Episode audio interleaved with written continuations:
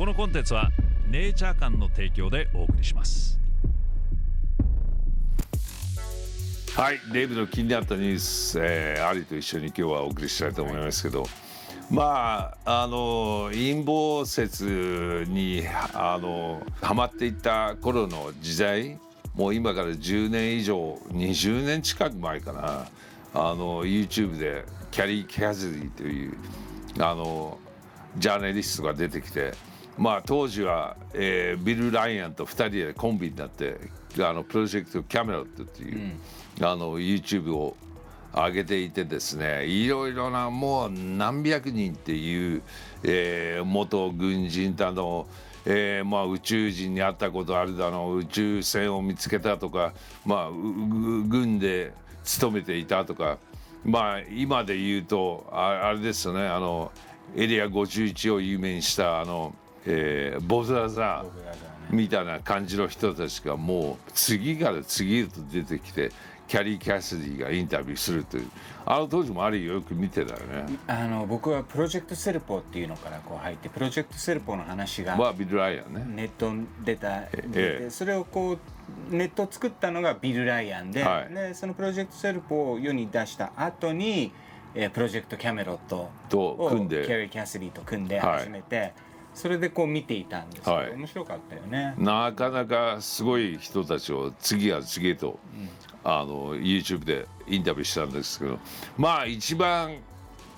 当時気になったのがキャリー・キャスリーのインタビューの仕方があまりにも僕からしたら下手っていうか。まあ、ひどい、うん、ひどかったね。もう人の話を聞かずにもう次は次ともう自分の話を持ってってもうもうちょっとその人のねインタビューしてるの話を聞きたいのにと言いながらもう次は次へと私はもうジャーナリストのもう専門家よみたいなことを言いながらジャーナリストなの？そうだよ。一応自分では言ってるよ。ジャーナリストそうだよ。だから学校ではジャーナリズムを学んだとかも散々言ってるし。そうはこう全く感じない。全く感じなかったね、ジャーナリストではないともう。ホームビデオも抱えて私がビルに教えたのよ。あのカメラの使い方をみたいなことを言いながらまあ嫌な女でしたけど まあきあのインタビューしてる人たちがすごい面白い人たちがいっぱい出てきたのでよく見てましたけど、ね、ビル・ライアンはすごい知的な面白い上手な人ううまいインタビュアーで。あのよっぽどキャリー・キャシディよりはうまかったですけど、まあ、残念ながらもう2年間ぐらい2人が続いて結局離れ離れになって、今ビル・ライアンは自分でプロジェクトアバロンっていう、なんかちょっとしたもうウェブページもほとんど何もあの新しくしてないところでまだコツコツやってるみたいですけどね、うん、まあでもあのキャリー・キャシディはいまだにあプロジェクトキャメロットっていうウェブサイトでガンガンガンガン自分のものをアップしてますけど、うん、まあほとんど最近は自分がインタビューされる側で、うん、インタビューする方をまあほとんどないっていう感じですけど、うん、まあでも当時は面白かったのがあのデイビッド・ウィル・コックがまあそういう陰謀説の話をしたりとかしてあ覚えてない？あのある日突然なんかあのデイビッド・キャサリーあデイビッド、えー、ウィル・コックがさあの脅迫されたんだよ。うん、自分のとこに電話かかってきて「お前殺すぞ」みたいなこと言われて、うん、泣きながらキャリー・キャシディになんかあのあの助けを頼んだって覚えてない、あれ。覚えてる覚えてる。すごい覚えてる。あれすごい話題になったよね、うん、バカじゃないの？このデイビッド・ウィル・コックっていうのは。泣きながらそれもなんか YouTube にアップしたのかな、うん、なんで泣いてるんですか？いやだからあの YouTube で散々イーボの話をしてたら脅迫の電話がガンガンかかってきて「お前殺すぞ」というふうに言われたというので泣きながらもうキャリー・キャシディになんかもう助けてみたいな「いや私が何とかしてあげるわ」みたいな。そんなあのノリもあった時期もあってあの辺の陰謀の人たちのあの話題がねもう YouTube からなくなってしまいましたけど結構面白かったです、うん、何泣いてんだこのバカ男は思いながら見てましたけどね。まあなんかでもいいろんなことがありましたよね、ね、プロジェクトキャメロットの中でもね、はい、プロジェクトキャメロットはあと誰だっけあの人となんかなんかのイベントで喧嘩した？あのアリの嫌いなあの UFO で金稼いでるあの男スティーブン・グリアスティーブン・グリアね。スティーブン・グリアともうあの突然喧嘩になったりとかさ。陰謀論を話してる同士がやたらとそういうあの話題をが出てきてなかなか楽しい時代でしたね、うん、今から何年10年以上前の話本当に。なると。まあ一種のエンターテインメントですよね。ねすごいエンターテインメントだった、ね、完全にそのいろんないろんな話をしてすごいこと知ってるんだみたいな、ね、もうプロレスみたいなね。そう。あの感じでねまああの頃は面白かったなと思いながらまたキャリー・キャシディのインタビューを聞いてましたけど、うん、まあでも最近ダメですね。あの子は。あのおばさんはっていうか。いや昔からダメだったまああの最近なんかいろいろ自分は超能力を持ってるということで、うん、結構あの未来のあの予報予言とかもするんだけど、うん、もうほとんどここ10年近く当たってないというか。もうダメだなこの女って思いなが。らでも今でも興味あるから見てますよね、うん、僕は好きなんでキャリキャス一回なんか日本に呼んでインタビューしたいなとも思いますけど、うん、そうだよね、ええ、面白いですよ。ある種ね、え、ある種ね、まあ、不思議な女ですよある種そのネットのそのまあコンスピラシーの、まあ、一時代をねね 司ったプロジェプロジェクトカメキャメロットですからね、うん、結構すごいおばさんですよ、まあパワーありますよね。ね、なかなか、あのおばさんは、確かお母さんが死んだその、残したあのお金で長年やってたんだよね、そのお金がなくなってしまったらあまりもう彼女的にはまああのお金を稼ぐのがあんまり下手だったから、うん、あんだけ話題になったプロジェクトキャメルトでも、うん、YouTube の収入ぐらいしかなかったのかな、うん、あの頃は、あとは全部お母さんからあのもらったあの、お金でなんとかやっていったという、世界中回ってたよね世界中回ってたね。日本にも来たのかな、一回。いろんなところ回ってね、えまあでも彼女のおかげであのあれですよあのデイビッド・アイクもしたしいろんなところに話が回っていったので、面白かったですよね。うんうん、まあいまだにあの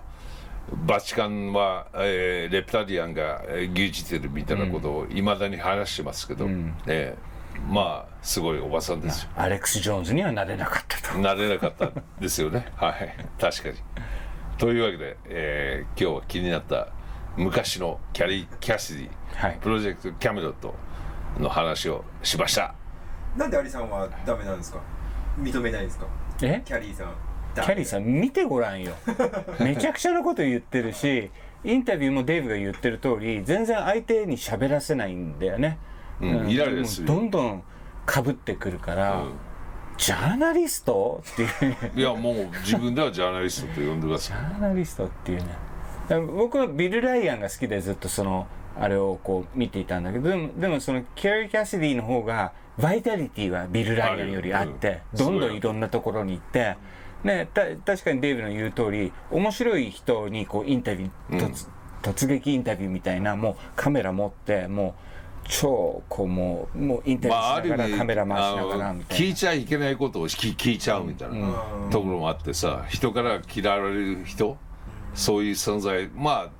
だからいいコンビだったって、う。ん、そうそういう女がいてそれでもうちょっと知的な親父がいて2人でコンビ組んでたからうまい具合に言ってたんだけど別れてからもう全然キャリー・キャシディはもうダメになったっていうかもう金もなくなっちゃったしなんかウェブ上でも大泣きしながらもう金がないとか言いながら みんなから寄付金を預けてっていうか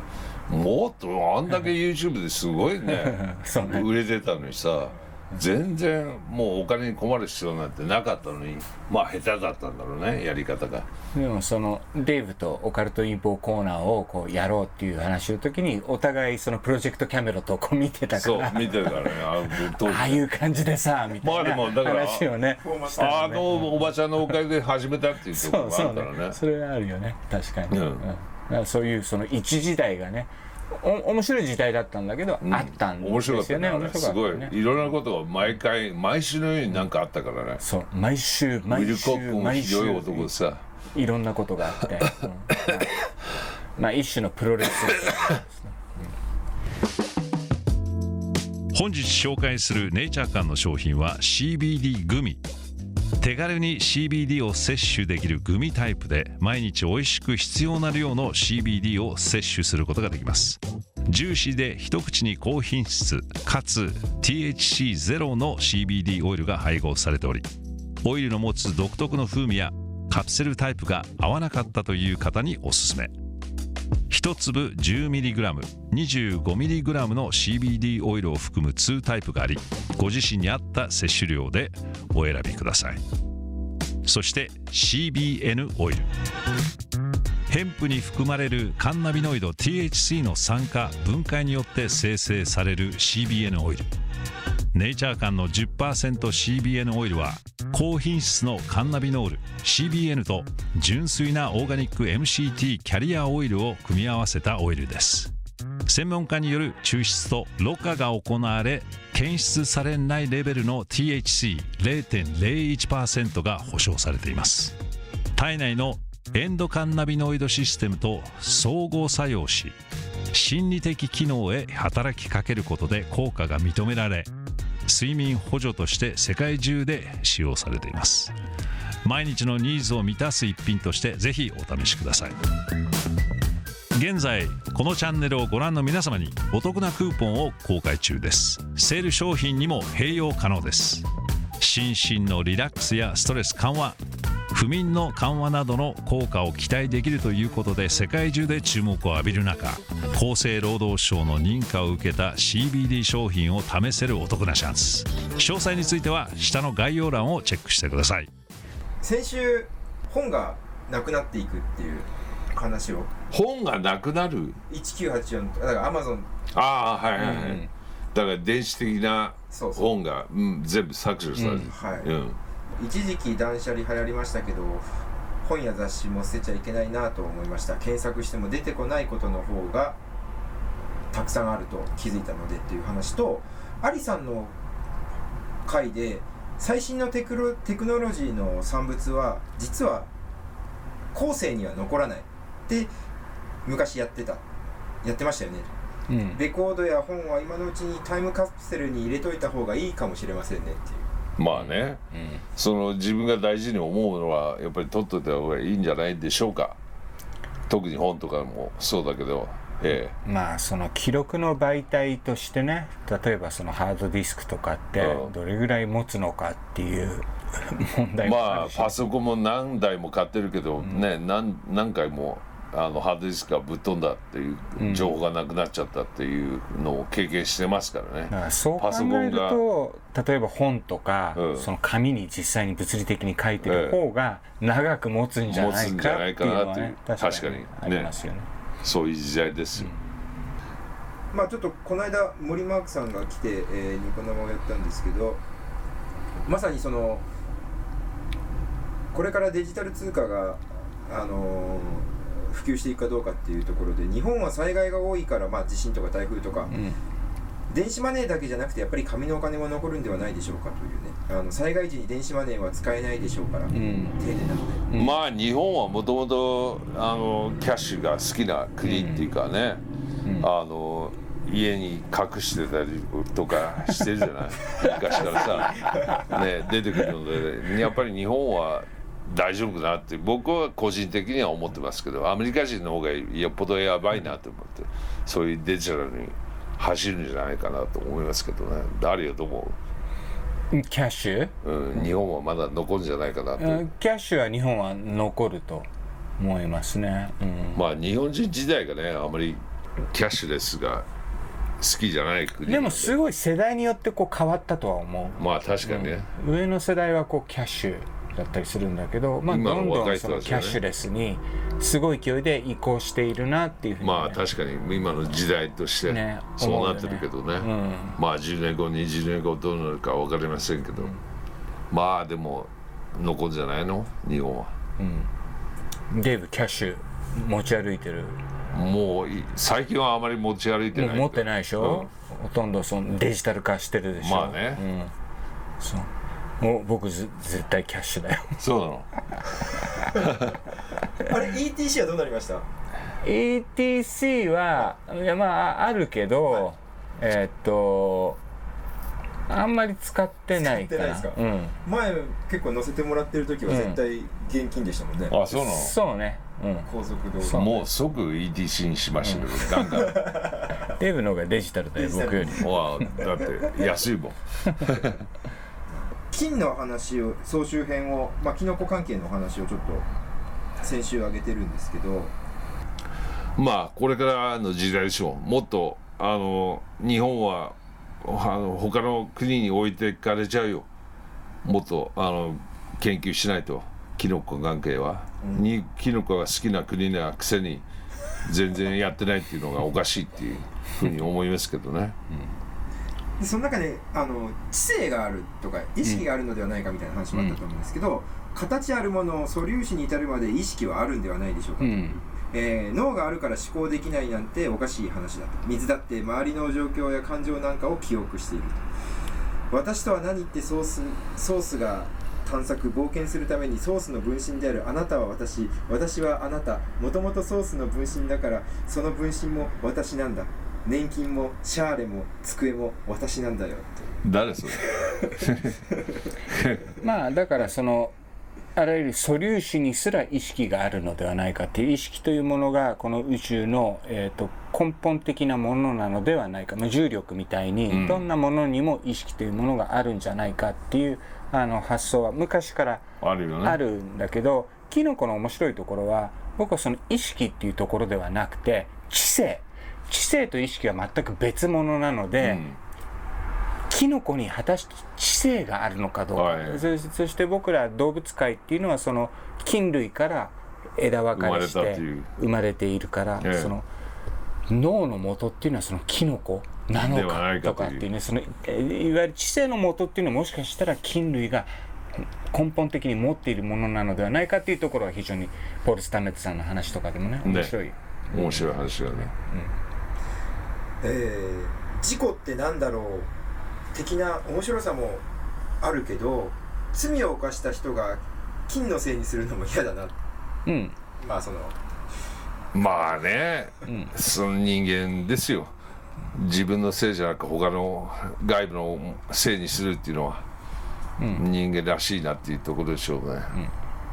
だからその責任論の問題だと思ううん思うんだけどその責任論はその自分の自分はいろんなものの合体だから自分のせいじゃないっていう話にはなりえないんですね。責任っていうのは常につあのつきまとう。なぜかっていうとその責任を及ぼすことによって、え僕らの判断っていうのはう変わるから。環境を変えることによって僕らの判断っていうのはこう変わるから。責任論っていうのは絶対に必要なんだけど本質的には本質的にはみんなそれぞれ自由意志はないんではないかっていうところの話なんだと思うんだよね。だからその自由意志がないからといって責任論がを免れるかって言ったら全くそういうことではないということだと思います。以上また次回